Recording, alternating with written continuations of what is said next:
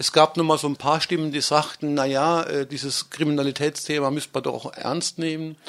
Was deutlich wurde, da habe ich schon mal darauf hingewiesen, aber auch der Oberstaatsanwalt, der anwesend war, dass die natürlich das Problem in Anführungszeichen dadurch gelöst worden ist, dass man Zwölfe inhaftiert hat, in Urhaft genommen hat, was insofern auch ein Problem ist, weil das geht natürlich deshalb relativ leicht, weil sofort unterstellt wird, die entziehen sich der Strafverfolgung durch Flucht. Logischerweise haben wir keinen festen Wohnsitz, also es trifft halt asymmetrisch, es trifft eben nicht den Gymnasiasten mit Wohnsitz, es trifft einen Flüchtling. Von den zwölf Inhaftierten sind inzwischen neun freigelassen. Gestern ist einer nach fünf Monaten Urhaft äh, freigesprochen worden. Also das hat sich dann ja auch gezeigt, sozusagen die Inhaftierungen waren ja möglicherweise auch voreilig, sonst wenn er von den zwölf noch mehr als die drei, die noch drin sind.